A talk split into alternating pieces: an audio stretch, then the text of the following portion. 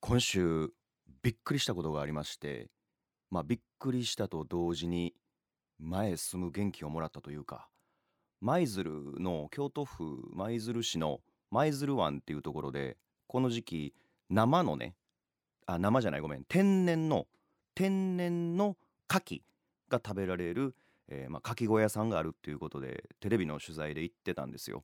まあ、牡蠣って養殖のものが多いんだけどそこは天然の牡蠣が食べられますよっていうことで蒸し牡蠣なんですけど。でまあ一日中漁師さんと一緒にいたので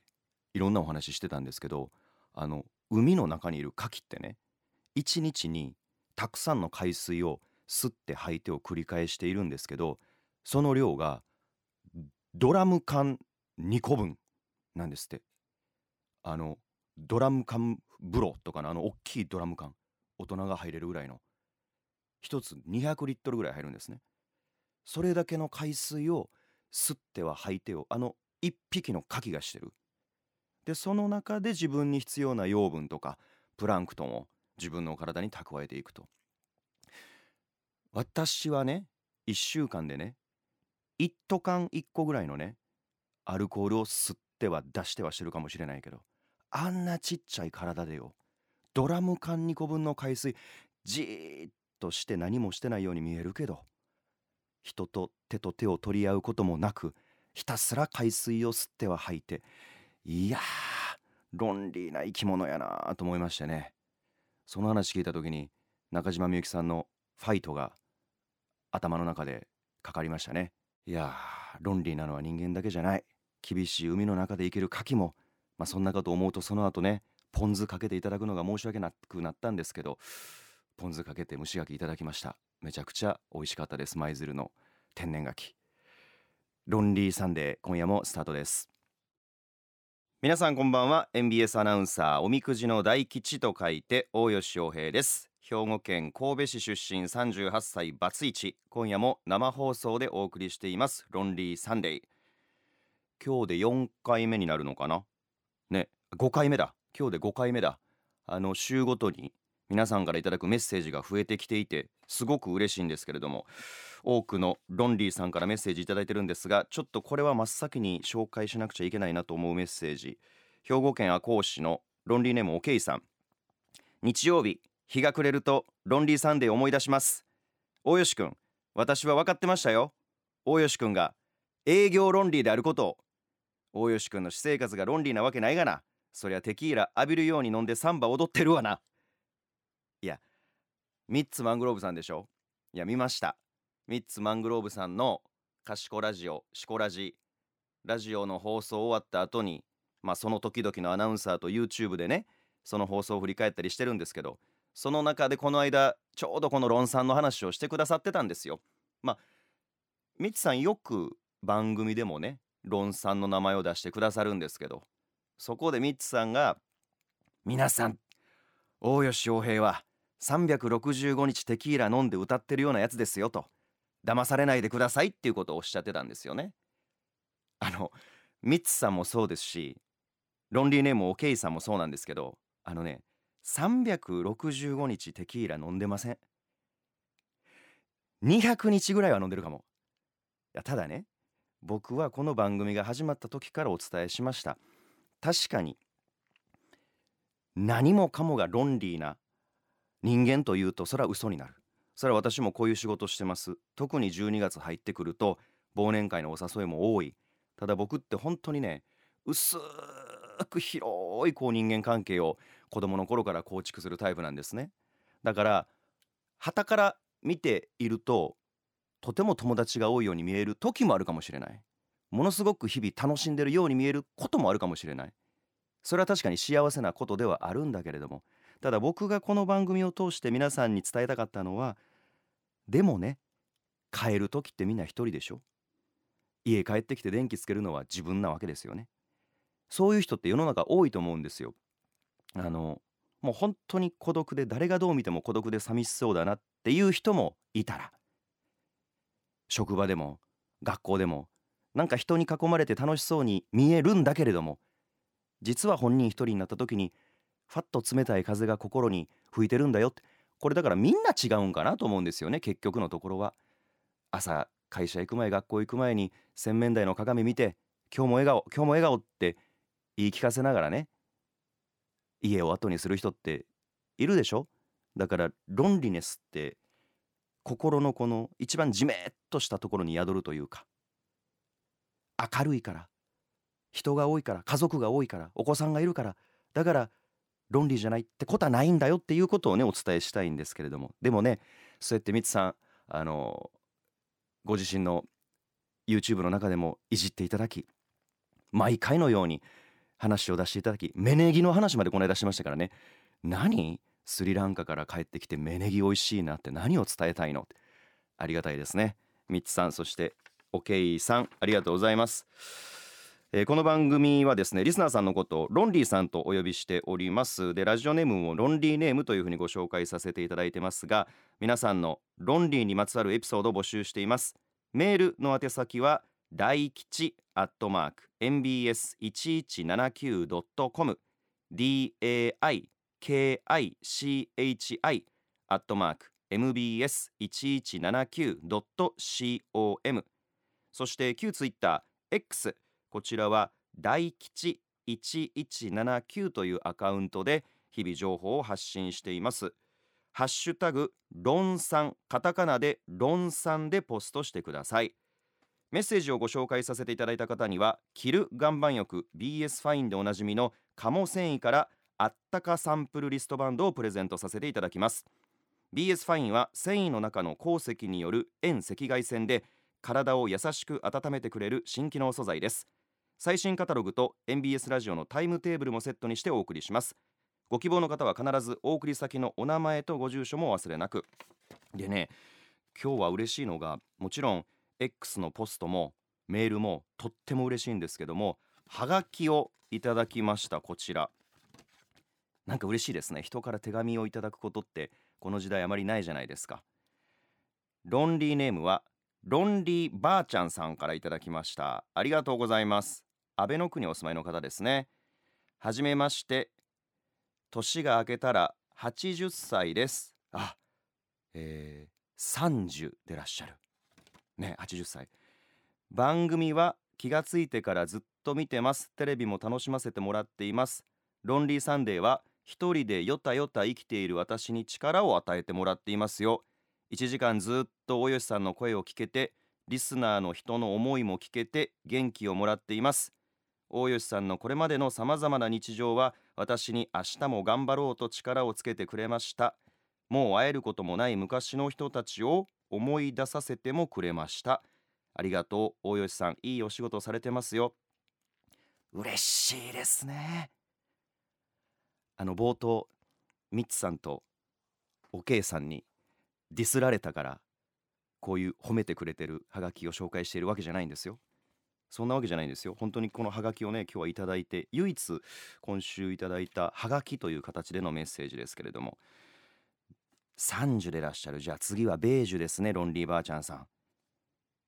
もう会えることもない昔の人たちということはもしかしたら旅立って行かれた方々がお友達の中にご親戚の中に大勢いらっしゃるのか。ねそれぞれの状況でなかなか会えない、えー、今環境なのか。でも私はですねまあやっぱり私も38年ぐらい生きているといろんな別れもあるじゃないですか。それは誰だってあるわけなんですがきっとねまた会えるだろうというふうに思ってるんですよ。あのロンリーばあちゃんは絶対わからないと思うんですけどもアニメ漫画でね悠々白書っていうね僕ら世代男は全員見てた漫画があるんですけどあの霊界とこの人間界を行ったり来たりするストーリーであれを見た世代っていうのはねこの世にはねきっと霊界っていうのがあってね先に旅立った人仮に自分が先に旅立ったとしても結局またその友達や家族とは会えるのでちょっとの間さよならですねというふうにですね、えー、いろんな別れに、えー、自分が遭遇した時には思っています、えー、ロンリーばあちゃんはがきでの達筆です。綺麗な字を書いてらっしゃる。ありがとうございます。はがきでのメッセージありがとうございます。着る岩盤浴 BS ファインお送りさせていただきますんでね。ぜひ手首につけてください。とってもあったかいですよ。ということで番組中もですねぜひ皆さん X でポストしていただいたりまたはメールでどしどしお便り送ってください。あのロンリーばあちゃんみたいないいメッセージだけじゃなくてね、えー私に対する文句イチャモンすべて受け付けておりますのでそんなのも結構ですよ。打たれ強いんで大丈夫でございます。番組この後もどうぞよろしくお願いいたします。それではまずはこちらのコーナー。一人でできるもん。お一人様も大歓迎。ロンリー大吉が実際に一人で訪れたスポットや一人でも楽しめるグッズなどをご紹介していくこのコーナーですがこの一人でできるもんのコーナーにもお便りをいただいています。西宮市にお住まいのロンリーネーム西宮のまっちゃんさんありがとうございます。温泉巡りが好きでバイクに乗って一人であちこちよく行きます。以前長野県にある古い温泉旅館で寝ている時金縛りに遭い怖い思いをしました。おゆさんは出張先で不思議な経験をしたことはありますか？僕もね中型免許を持っているので20代の頃はドラッグスターっていうアメリカンタイプのこう前かがみになるんじゃなくてドーンと自分が後ろにこう座ってなんていうかなちょちょっと偉そうな体勢で運転するタイプのバイク。まあハーレーのちっちゃいバージョンみたいな形だけで言うと。乗ってよくいろんなところ行ってましたよ一人で。あのこの時期寒いですね。この時期ねもちろん手袋をはめてフルフェイスのヘルメットねかぶったらなんとか対応できますけど耳とかね手とかねこの時期バイクは寒いですよね。まあだから温泉に行くのかな西宮のまっちゃんは。金縛りとかはあんまり出張先であったとかはないけれども一回インドネシアのジャングルの中でロケをしてた時に大きなバンガローで一人で泊まってて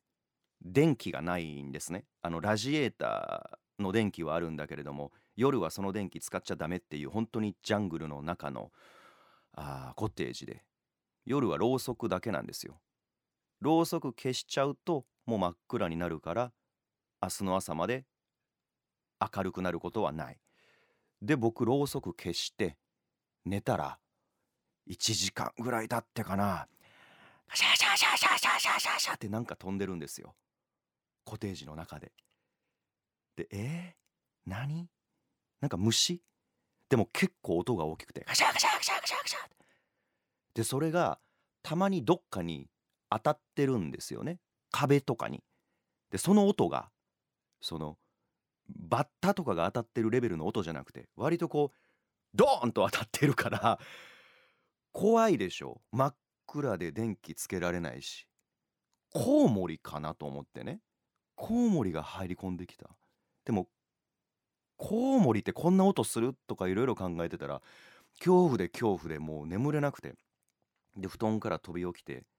携帯電話の光でそのカシャカシャカシャカシャってする方をこう照らしてね。何がいるで何かいるのよ。何か飛んでるのよ。でも12時間格闘したと思う。油汗かきながら。でそのカシャカシャカシャっていうのがどっかの棚の上に止まってその時にその部屋の中にあった大きいゴミ箱をバーンってかぶせてじゃあそのゴミ箱の中でガーガーガーガーガーガーって何なのこれは何なのって思いながらとにかく朝まで布団の中で過ごしてねホテルの人すぐ呼んできてホテルの人に聞いたら「じゃあスケイダー」って言われて「スケイダースケイダー」わかりますセミその時人生で初めてセミのことを英語でシケイダーって言うんだって知りましたけどでもね日本にいるようなレベルのセミじゃないんですよ。もう感覚で言ったらちょっとちっちゃいお弁当箱ぐらいあるセミ。あれがずっと夜な夜な飛んでてね僕の布団にも当たってきたりしてそういう意味で言うと不思議なというか東南アジアならではの恐怖体験でしたね西宮のまっちゃんさんありがとうございますキル岩盤浴 BS ファインお送りいたしますさあということで一人でできるもんのコーナー今週ご紹介するのはこちらおにぎり専門店結び堂皆さん最近おにぎりまあおむすびとも言うか。食べてます？例えばこのラジオを聞いてくださってる10代の方がいたとして、えー幸せなことにお父さんお母さんもしくは誰か保護者の方がお弁当を作ってくれてるので毎日食べてますよっていう人もいるかもしれないけど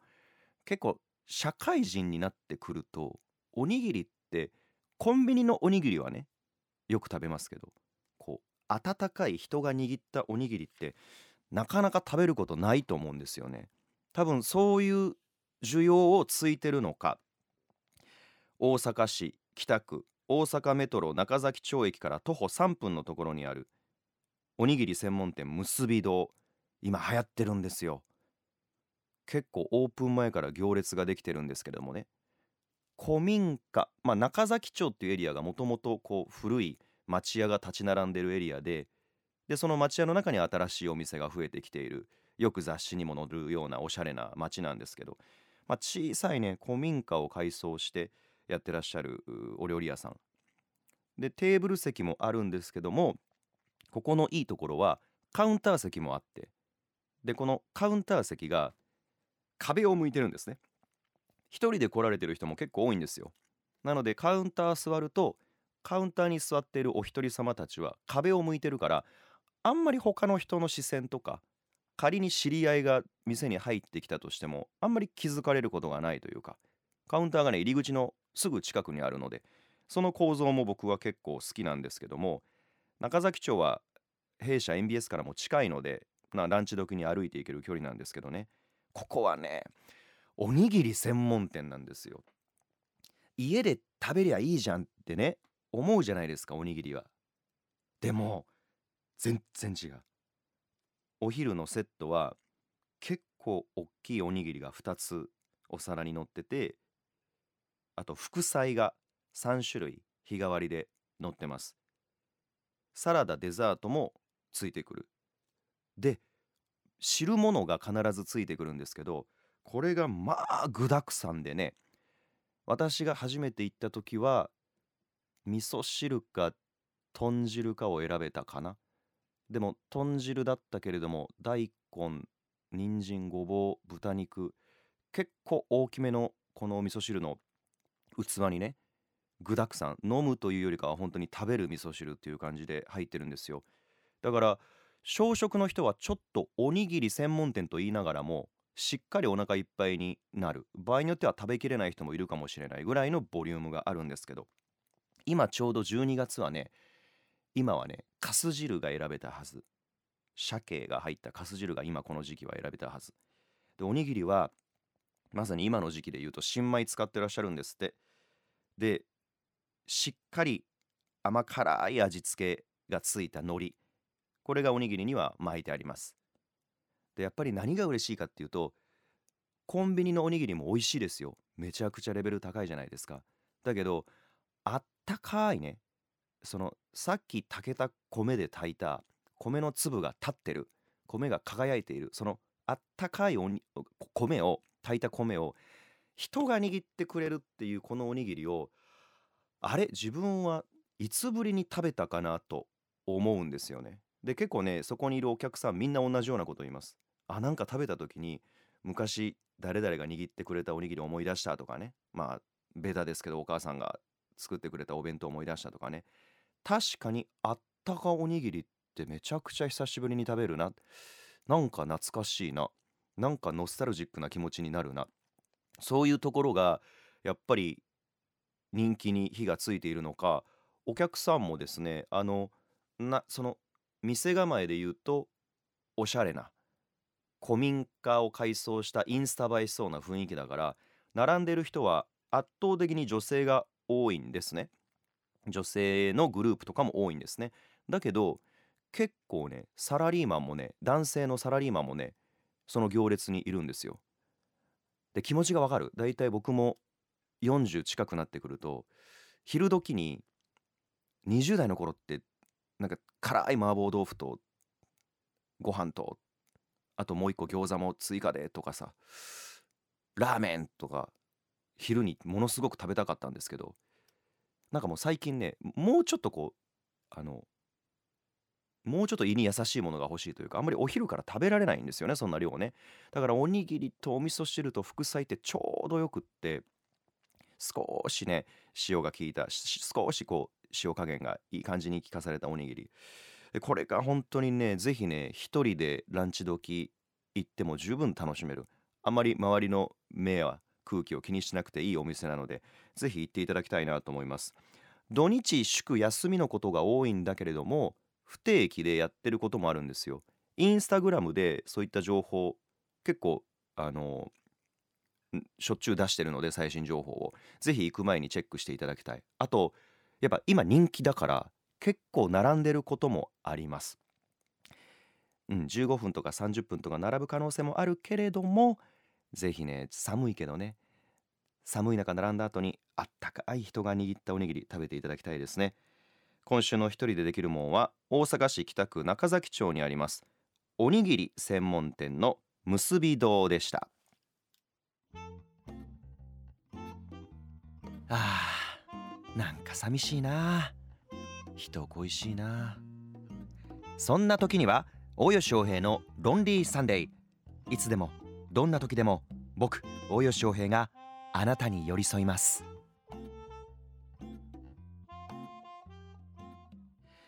メールいただいております。和歌山市にお住まいのラジオネームウニコラジコさん。MBS のロンリープリンス大吉さんこんばんは。こんばんは。ありがとうございます。愛車を買って南港のインテックス大阪で開催されている大阪モビリティショーに行ってきました。あなんか今やってますよね。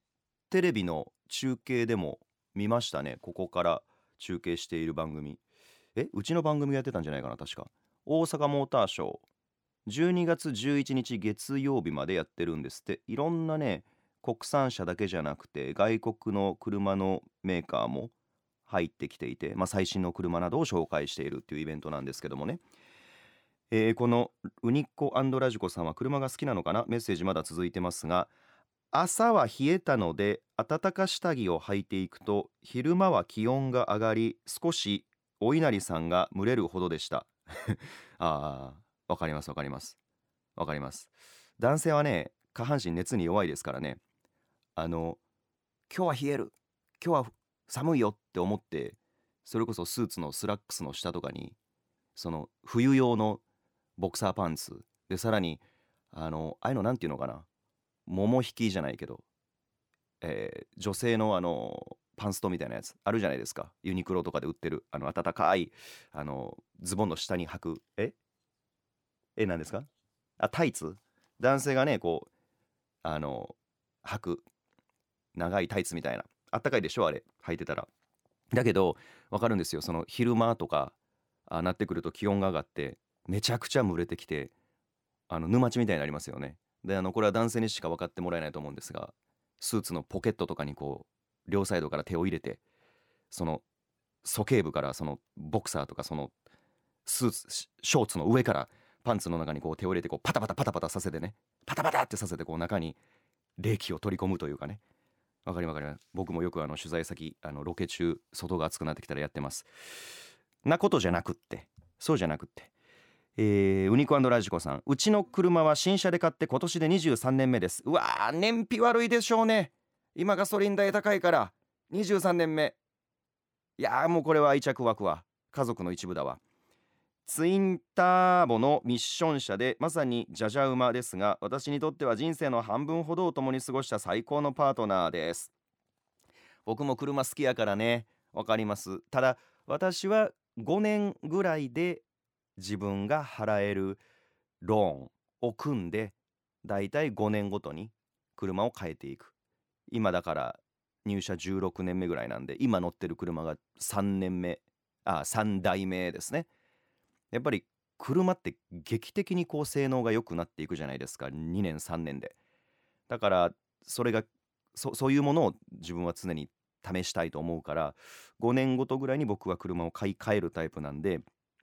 ウニコラジコさんとはちょっと車とのこの接し方が違うんだけどだけどパートナーっていうのは分かるわ。全部の車に過去乗った3台の車にそれこそあの1台目は奥さんと一緒に乗ってたよねとかいう思い出があったり2台目ちょっと大きい車に乗り換えて若い後輩がいっぱい入ってきたからあの後輩たち連れてバーベキューに行った時のこの自分の心の中のあ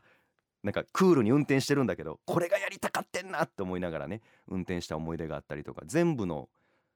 車にねそれぞれの思い出があるからウニコラジコさん気持ちわかりますよ。僕はね全部の車にね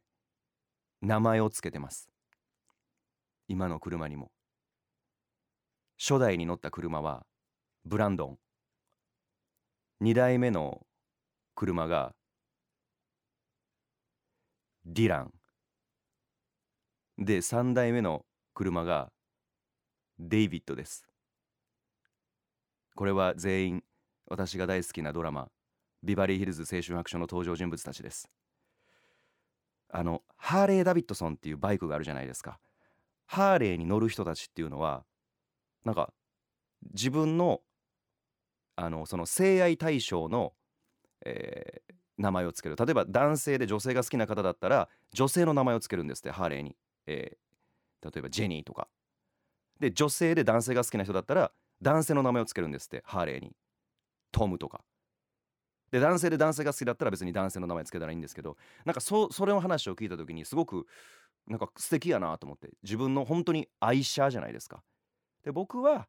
そのなんか車っていうのはバディっていうかこう相棒っていうそういう位置づけだからデイビッドもディランもブランドンも全員ボーイズの名前を付けてるんですけどあのそれぐらい愛しています。この話全然共感されないのよ。周りで車に名前つけてる人って一人も出会ったことないんですがウニコラジコさんはいかがでしょうか。着る岩盤浴 BS ファイン差し上げます。お送りしますね。さあそれではここからのコーナーはこちらです。僕が出会った鬼人変人。私大吉洋平がアナウンサーとして16年仕事をしてきた中で出会ったまさにこの安室奈美恵さんの今かかっている曲ですがリスペクトの意味を込めて、えー、鬼人変人と捉えている皆さん、えー、その皆さんの鬼人変人ぶりをご紹介するコーナーでございます。ここは本当にリスペクトなんですよ。ああこの人のこういう部分に憧れるな。ああこの人のこういうところは真似できないなああやっぱりスターだなそういう人を毎週ご紹介していますが今日はこの人です。石田純一さん。はい。俳優さん。数多くのトレンディードラマにご出演をされた、まあ、バブル期を代表する役者さんですよね。トレンディードラマってね和製英語だけどなんだろうな。多分ちゃんとした定義はないんだろうけど僕のイメージでは高学歴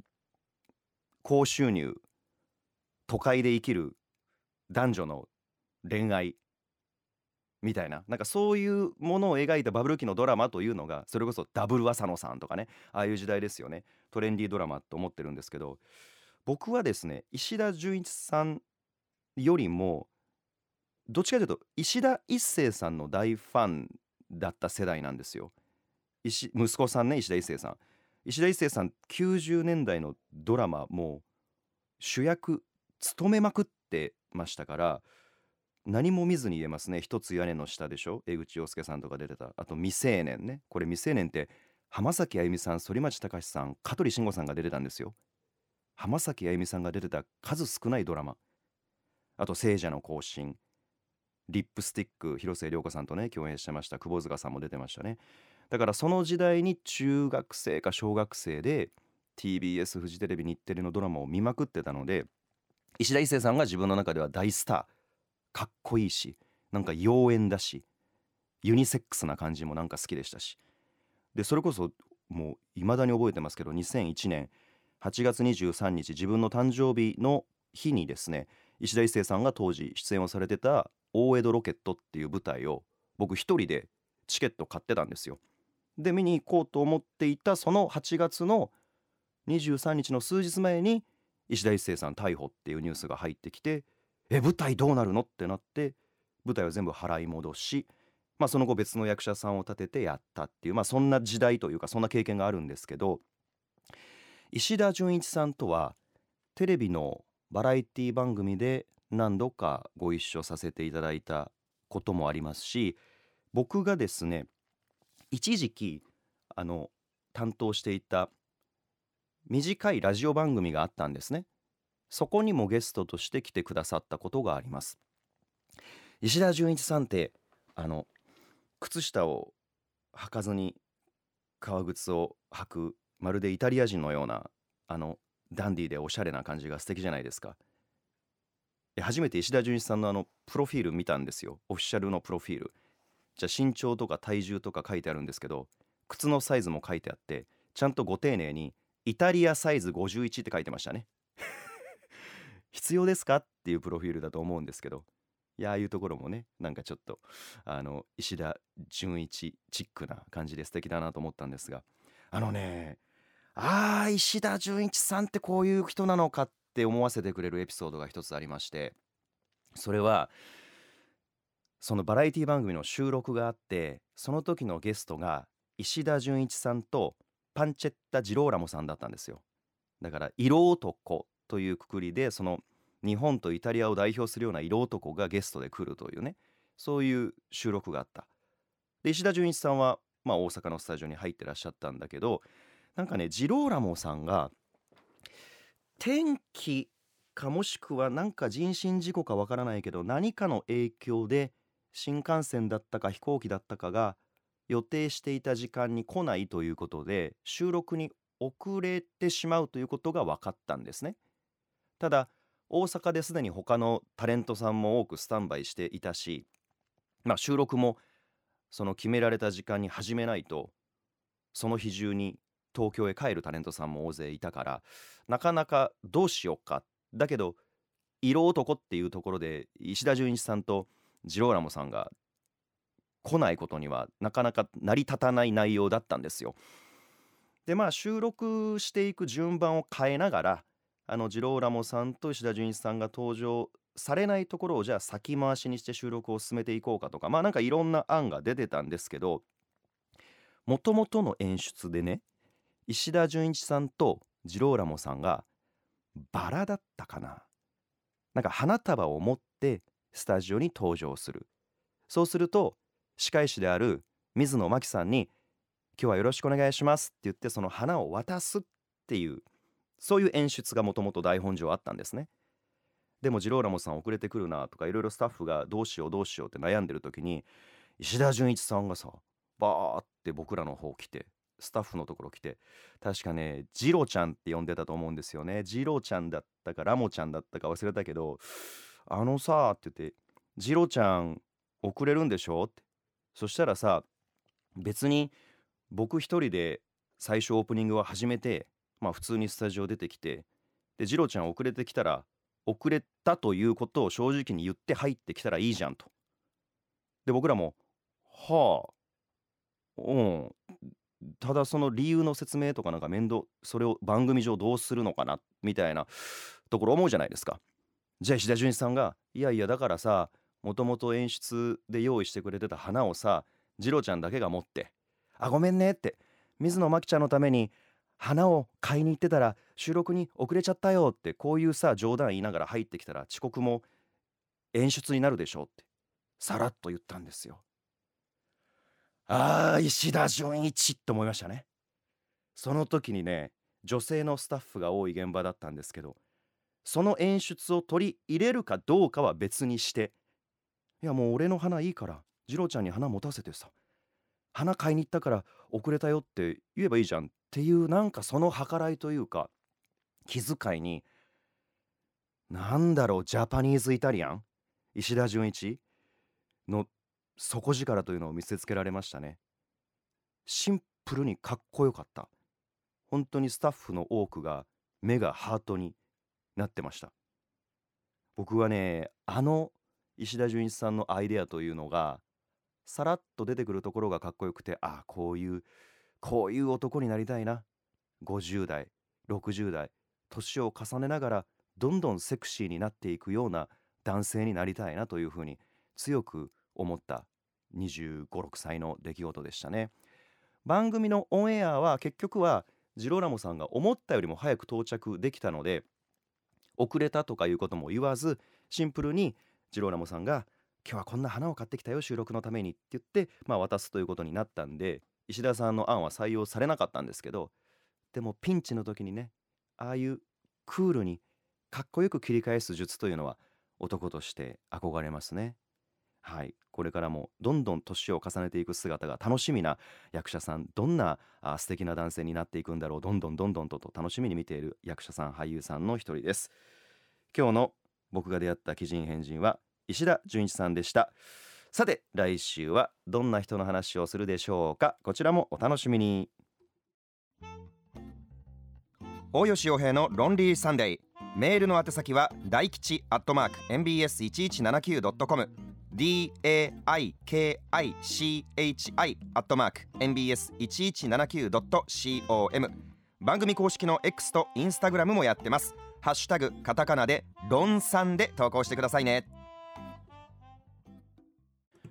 どんどんメッセージが届いております。嬉しいですね。大吉アナこんばんは。こんばんは。先日中学生の息子の参観がありました。参観終わりは一緒に帰るものだと思っていた私。下駄箱で待っていたのですが待てど暮らせど息子は現れずほう。仕方なく一人で家に帰る途中友達とワイワイ楽しそうに帰る息子を発見。小学生の頃は喜んで私と帰ってくれたのにそりゃあ中学生はそんなもんですよね。分かってはいますが息子が離れていくのが寂しくて仕方ありませんと泉市にお住まいのロンリーネームママレモンさんからいただきました。中学校の男子ってそんな感じじゃない？うん。僕もね中学高校大学ぐらいまでかな。結構ねあの友達といる時に親が出てくるの。なんでやろうね。特にお母さんが出てくるのが嫌で。あの大学の大切な保護者説明会とかももう来ないで。俺俺が全部自分で理解してあの必要なことを後で伝えるからって。もう友達もいるしもうもうこんどいてこんどいて。ってすごく言ってたのを覚えてます。中学生の時なんかっていうのはなんかこうやっぱりある程度男の子って尖っていたり少し乱暴な様に憧れを持ったりするのでそういう意味で言うと母というものが一番こう思ってもないのに攻撃をしたくなってしまう対象であるという人は少なくない気がするんですよね。でもねママレモンさんね女の子もそうだと思うけどね男の子は基本的にみんなお母さん大好きよ。うん。だから絶対息子さんもね下駄箱前でお母さんが待ってるのも分かってるはず。多分見えてるはず。だけど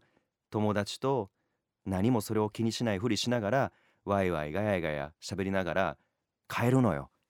だけど背中では「おかんごめん」って思ってんのよ。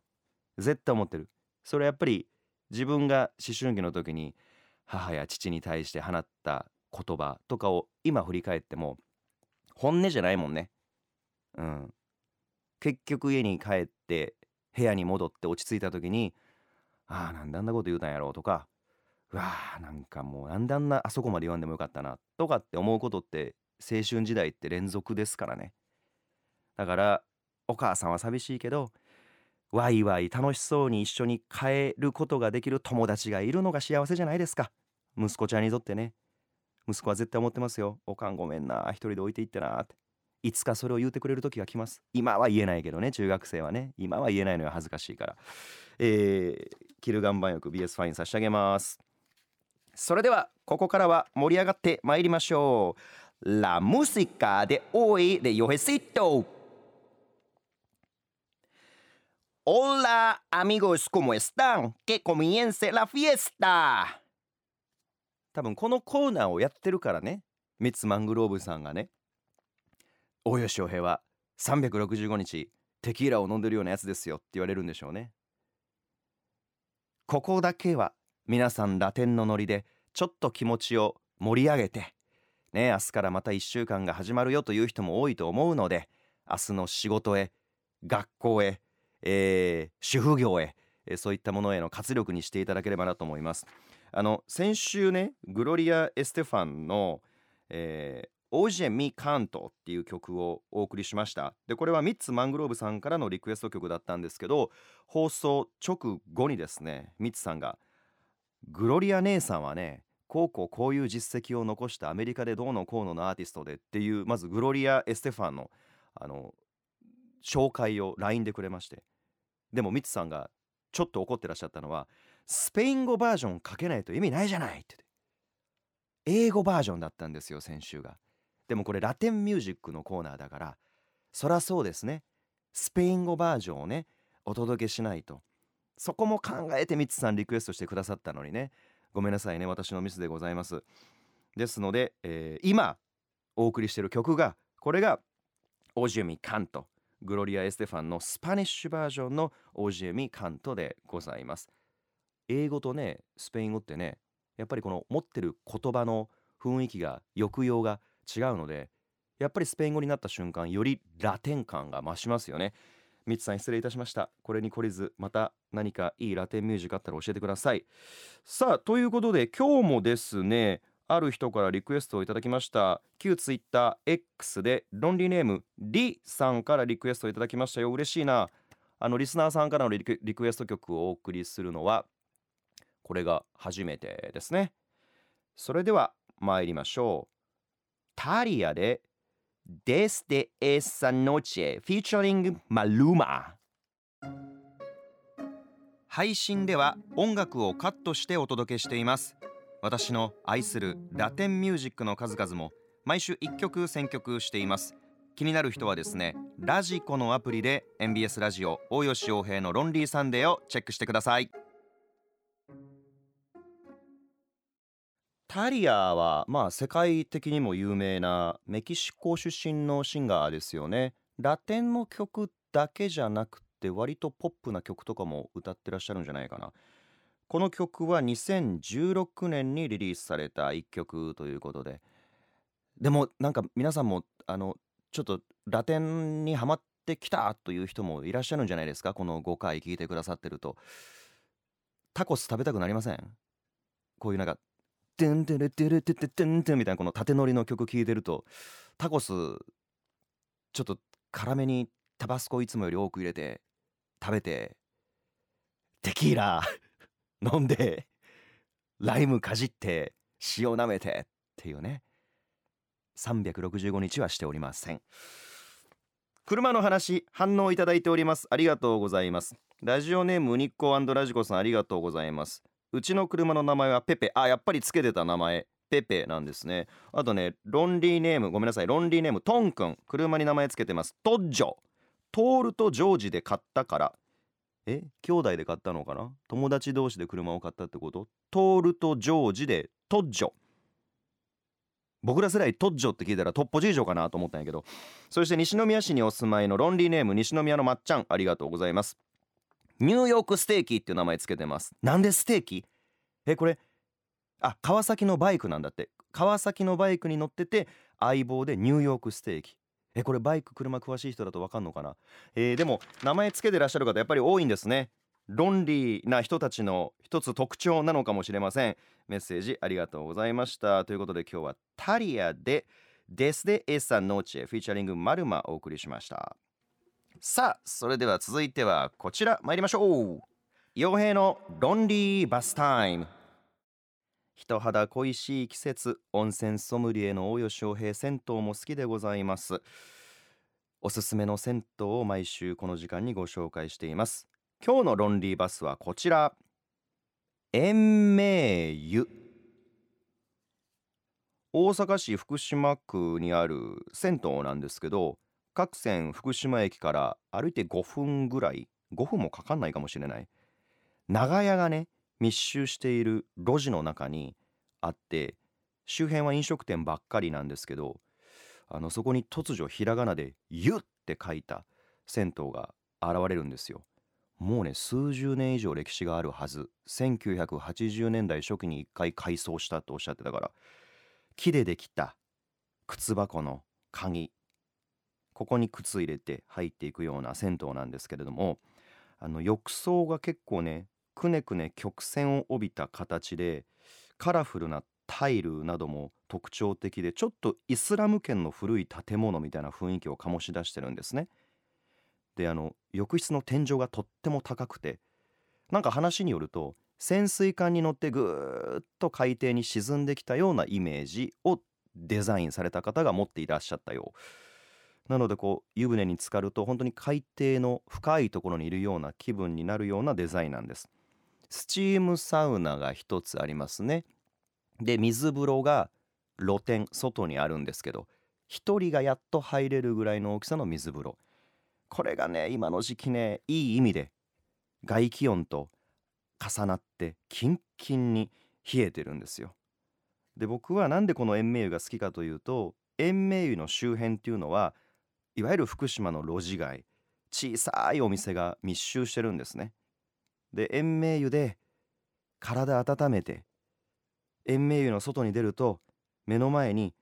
路地裏チャイニーズ有馬さんっていう小さい中華料理屋さんがあります。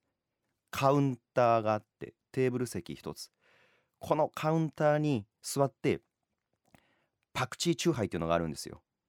チューハイにパクチーいっぱい入ってる。パクチー嫌いな人は絶対ダメ。でもああいう香草が好きな人は大好き。これをキュッと飲んでちょっと中華つまんで帰るというのが私の福島ゴールデンコースなんですね。なのでまあ福島には有名なホテル阪神の高級サウナもあってあれもいいんだけれども昔ながらの銭湯そしてその長屋で締めるその銭湯のエンディングこのコースをねぜひ皆さんに味わっていただきたい。あのロンリーネームさすらいの豆柴さん東京都杉並区の方からですね。あの最近ビストロにハマってます。大吉さんおすすめのお店がありましたら教えてください。というメッセージもいただいてたので東京からだとちょっと大阪来る機会はどうなんだろう。お仕事なんかであるのかな。あの行ってみてほしいなと思います。ビストロって何？ビストロってフランスか。フランス料理のなんかこう料理屋さんみたいな。あの食堂みたいな感じのことを言うのかな。小さいタイプのなんか気軽にフランスとかがフレンチが食べられるようなお店を多分ビストロって言いますよね。間違ってたらごめんなさい。僕らの世代はビストロって言われたらさ38歳どうですかリスナーさん。ビストロって聞いたら思いつくのは。それはもう SMAP SMAP ビストロ SMAP でしょ。チリンチリンチリンチリンって中居さんがねオーダー心も体も温まる鍋料理みたいな。今夜もありがとうございました。来週も Lonely Sunday 聞いてくださいね。